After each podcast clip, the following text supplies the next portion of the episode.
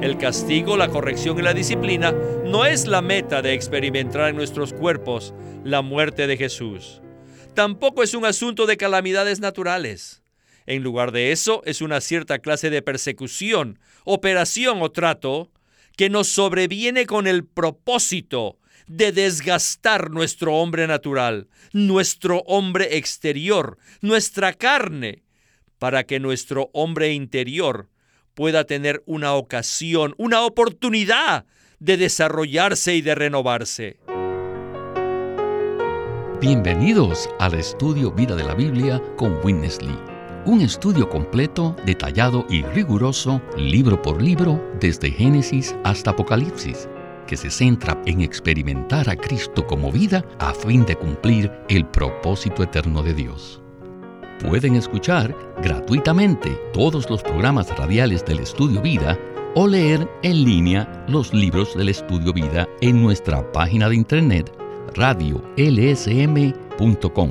Una vez más, radiolsm.com.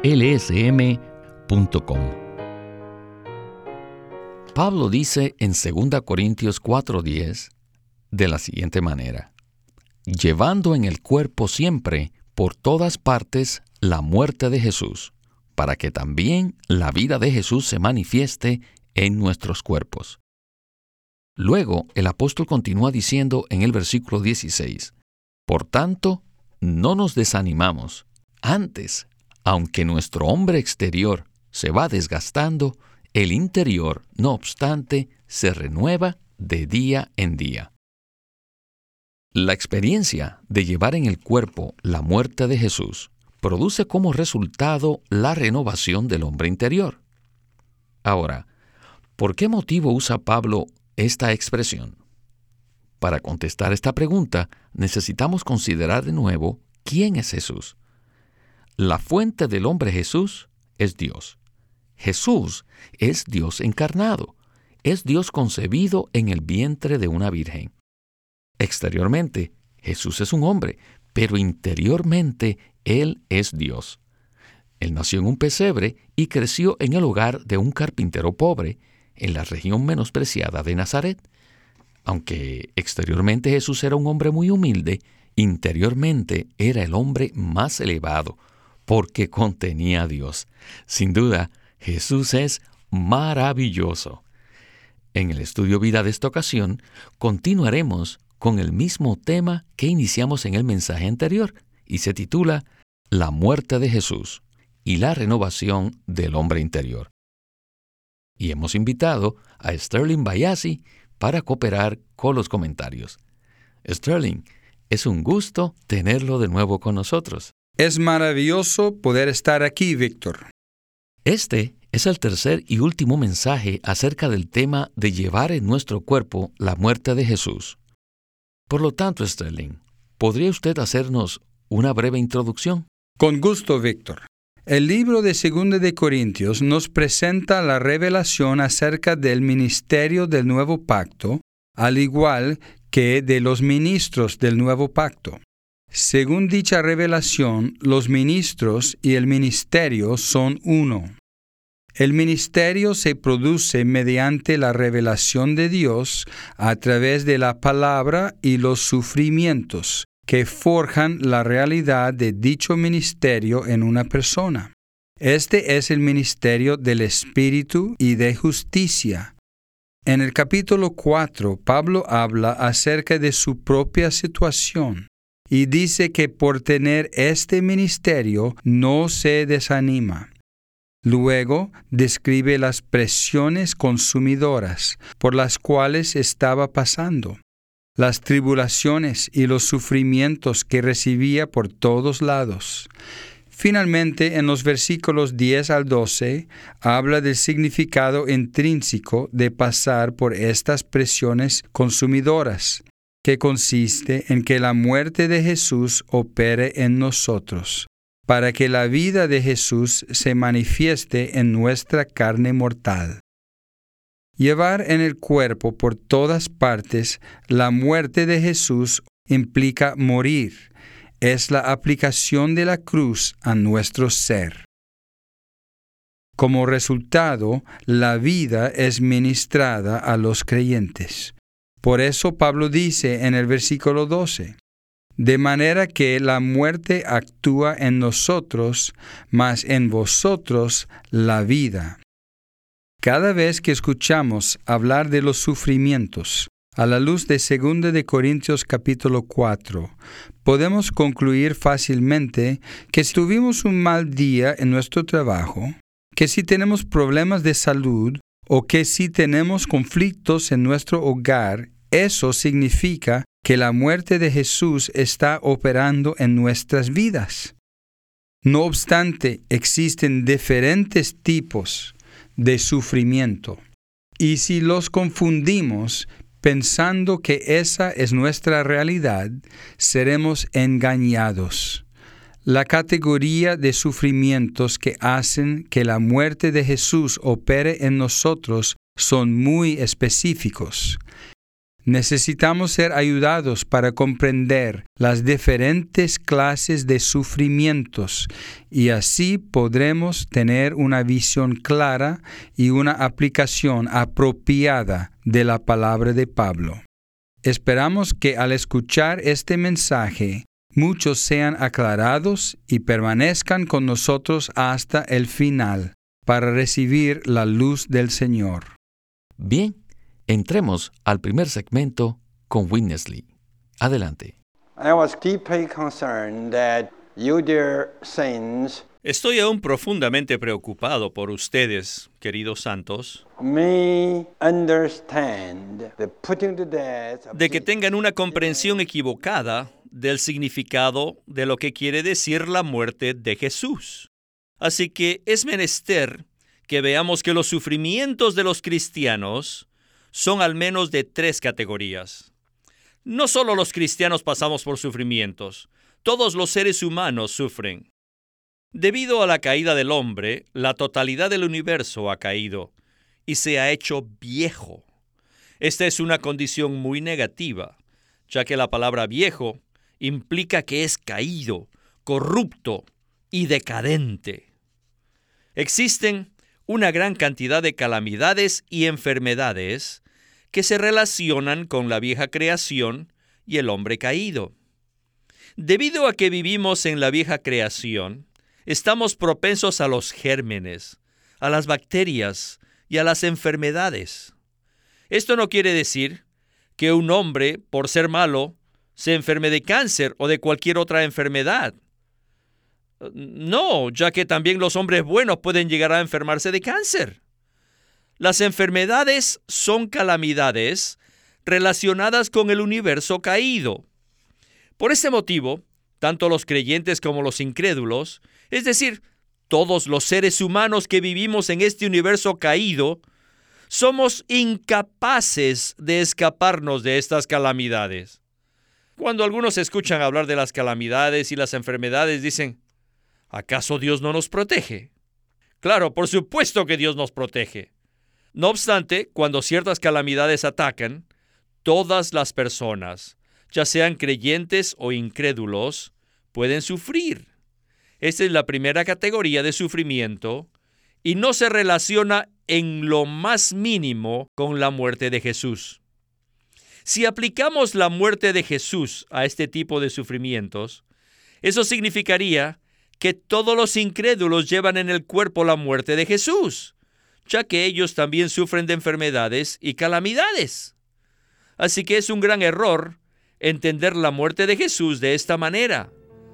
Estos sufrimientos no son la muerte de Jesús que llevamos en el cuerpo.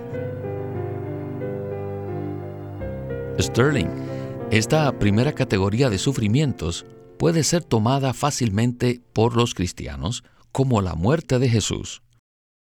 Personalmente, yo cometí este error hace muchos años, por lo cual me gustaría que nos hablara un poco más acerca de esto. ¿Le parece? Está bien, Víctor. Debo admitir que hace algunos años yo tampoco estaba claro al respecto. No quiero que piensen que soy profundamente filosófico acerca de este tema, pero en realidad Vivir en la tierra implica sufrir. La tierra se halla bajo maldición está caída, llena de pecado y muerte. Por eso los seres humanos, por el simple hecho de vivir en la vieja creación, sufren accidentes, catástrofes, plagas, mala fortuna, limitaciones económicas y desilusiones. Es justo decir que tanto los creyentes como los incrédulos sufrimos de las mismas calamidades y enfermedades. Si alguien es creyente, eso no significa que esté exento de los sufrimientos por los que pasan los seres vivientes en la vieja creación. El error consiste en pensar que estos sufrimientos equivalen a la muerte de Jesús. Muchos tratan de consolar a los que pasan por esta categoría de sufrimientos diciéndoles, esa es la cruz que usted tiene que llevar. Esa no es la cruz de Cristo. Es sencillamente un sufrimiento común de la vieja creación. Al decir esto, no pretendemos minimizar o menospreciar la pena y la agonía que experimentan las personas cuando pasan por esta categoría de sufrimiento. Sencillamente estamos tratando de decir la verdad respecto a lo que Pablo habló. Este tipo de sufrimientos no son la aplicación de la cruz, ni es la muerte que operaba en Jesús es el sufrimiento humano común que se produce como consecuencia de vivir en la vieja creación. Existen algunos cristianos que anhelan ser muy espirituales y siempre están listos para espiritualizar cualquier fenómeno que les ocurra en su vida humana. Si les da gripa, inmediatamente piensan que esa es su cruz y que están llevando en sus cuerpos la muerte de Jesús. Todos necesitamos reconocer que no todos nuestros sufrimientos tienen un gran significado espiritual ni se relacionan con la economía de Dios. Todos sufrimos por igual en la vieja creación, así seamos creyentes o incrédulos. Sterling, me alegro mucho de escuchar este comentario y también de que estemos dando este mensaje para clarificar las diferentes categorías de sufrimientos y también el verdadero significado de llevar en nuestros cuerpos la muerte de Jesús. Bien, regresemos de nuevo con Witness Lee para escuchar acerca de la segunda categoría de sufrimientos. Adelante. La segunda categoría de sufrimientos que experimentan los cristianos se relaciona con los pecados y las equivocaciones. Si somos descuidados, si somos livianos, si somos necios en el ejercicio de nuestras responsabilidades, vamos a sufrir pérdida. Por ejemplo, un hermano puede tener un trabajo que requiera que se presente a trabajar a las 8 de la mañana en punto. No obstante, este hermano siempre llega media hora tarde. Como consecuencia, al cabo de dos semanas, pierde su empleo, lo despiden. Entonces este hermano se lamenta y dice, oh Señor, estoy llevando en mi cuerpo la muerte de Jesús. No, esa no es la muerte de Jesús, sino son las consecuencias de haber sido descuidado e irresponsable. Este hermano perdió su puesto por no cumplir con sus obligaciones.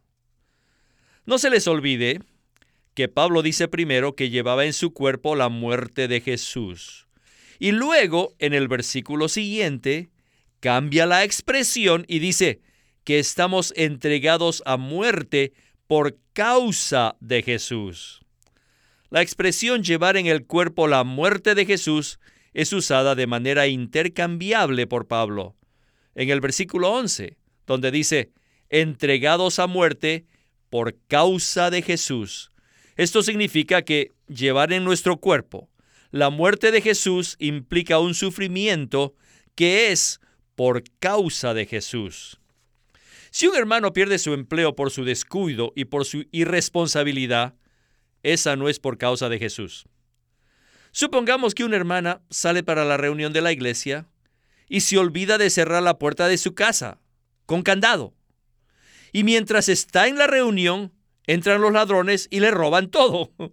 Entonces, al regresar y descubrir el robo, la hermana exclama, Alabado sea el Señor. Esta es la experiencia de llevar en el cuerpo la muerte de Jesús. No, no, eso no significa llevar en el cuerpo la muerte de Jesús. No es justo que digamos que esa situación es por causa de Jesús.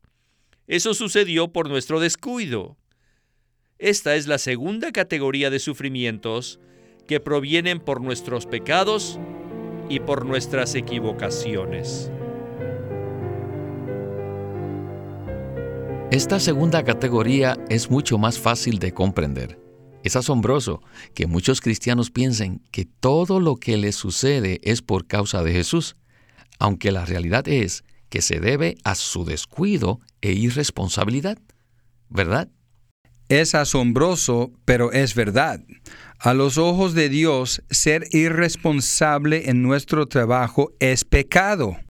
Si alguien pierde su empleo por descuido e irresponsabilidad, no puede decir que está sufriendo persecución por sus creencias cristianas.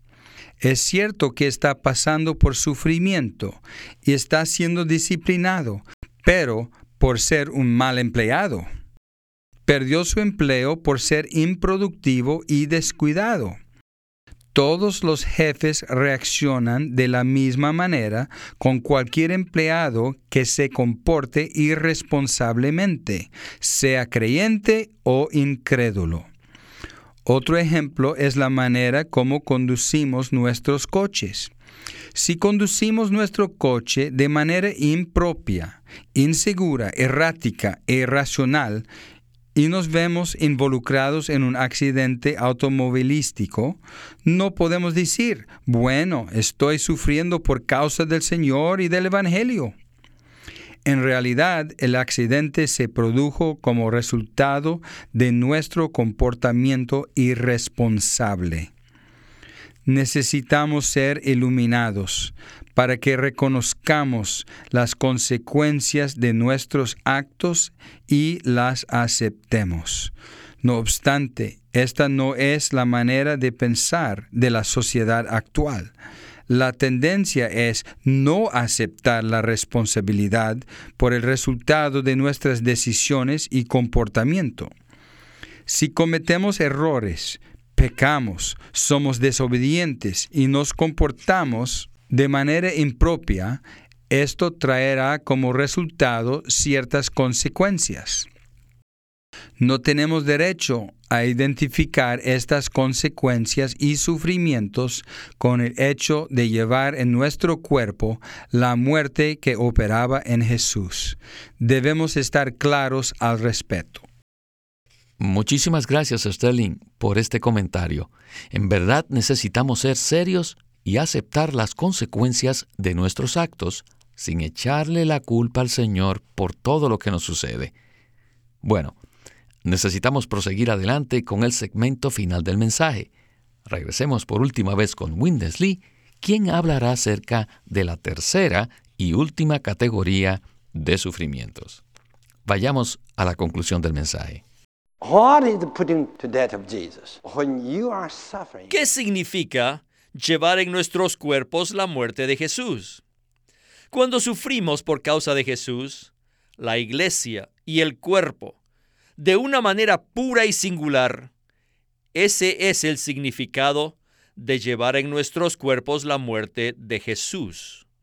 Esta experiencia no es para causarnos sufrimiento, sino para consumir, para desgastar nuestro hombre exterior. Pablo no había hecho nada malo. De hecho, estaba absolutamente correcto en todo. No obstante, él fue oprimido, perseguido y derribado por causa de Jesús, por causa del cuerpo y por causa del ministerio del nuevo pacto. Este es el verdadero significado de llevar en nuestros cuerpos la muerte de Jesús. ¿Qué produjo en los apóstoles la operación de esta muerte? Sencillamente, lo que produjo fue el desgaste de su hombre exterior. A pesar de que los apóstoles no estaban equivocados y no cometieron ningún error, pero todavía poseían un hombre exterior que necesitaba ser desgastado. Cuando el Señor estaba en la tierra, Él no cometió equivocaciones, y Él estaba correcto en todo. No obstante, tenía carne. El Señor se hizo carne, y esa carne tenía que ser desgastada. Tenía un hombre exterior que necesitaba ser desgastado. Llevar en nuestros cuerpos la muerte de Jesús no es un castigo, ni es una corrección o disciplina, que están relacionadas con la segunda categoría de sufrimientos. El castigo, la corrección y la disciplina no es la meta de experimentar en nuestros cuerpos la muerte de Jesús. Tampoco es un asunto de calamidades naturales.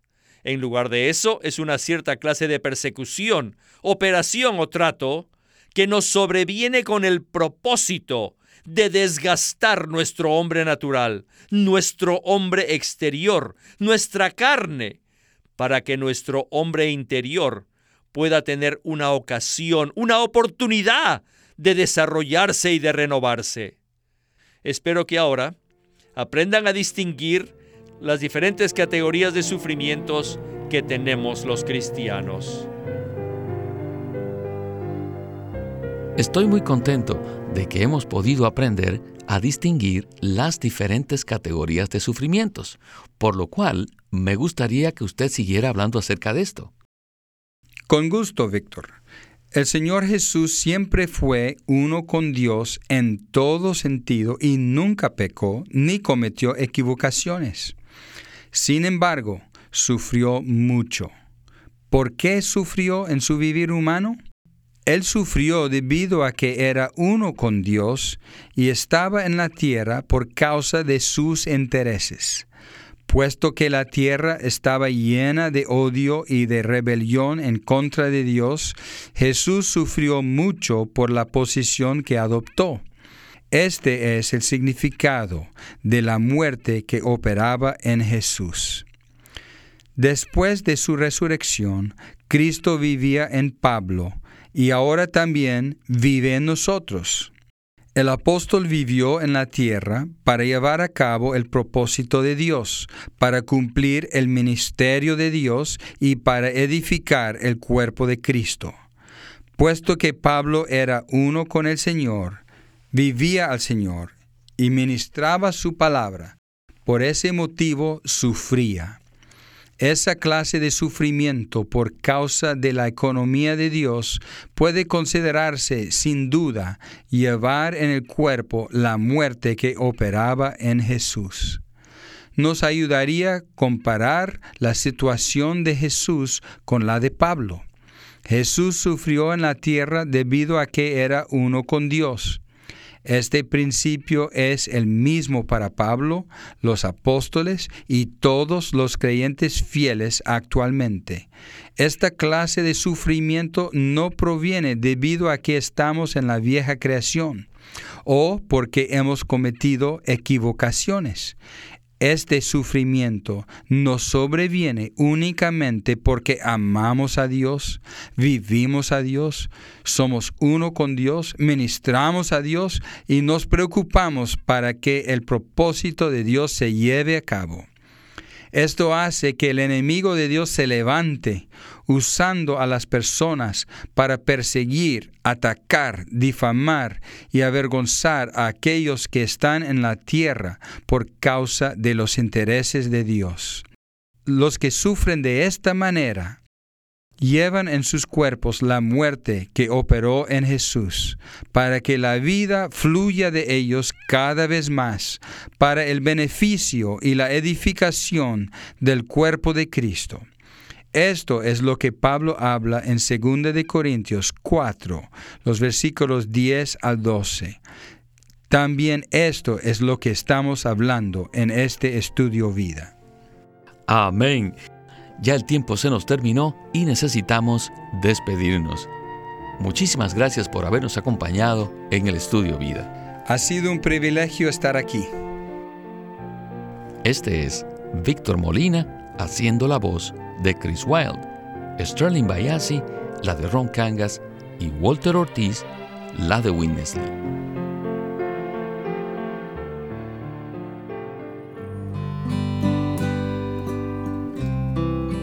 Living Stream Ministry es una casa publicadora de los libros de Watchman Nee y Witness Lee.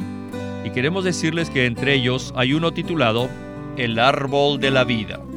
Cuando Dios creó al hombre, lo puso al frente de dos árboles, el árbol del conocimiento del bien y del mal y el árbol de la vida. Con la advertencia que Dios hizo al hombre de no comer del primer árbol, le insinuaba su deseo de que comiera del árbol de la vida, lo cual significa que el hombre debía tomar a Dios como su suministro de vida. Adán escogió lo que no debía y por este pecado perdió el acceso al árbol de la vida. Todavía hoy los cristianos, aquellos que lavan sus vestiduras para tener derecho al árbol de la vida, muy frecuentemente procuran una mejor conducta en vez de recibir a Cristo, experimentarle y disfrutarle como el suministro de vida. En el libro El árbol de la vida, Witness Lee presenta una perspectiva del corazón de Dios casi incomprendida y rara vez experimentada por los creyentes. Dios no busca cristianos que tengan un buen comportamiento, sino personas que experimenten y disfruten a Cristo como la realidad del árbol de la vida. Esto cumple el plan eterno que Dios tiene para el hombre. No se olviden, este libro se titula El árbol de la vida, escrito por Witness Lee.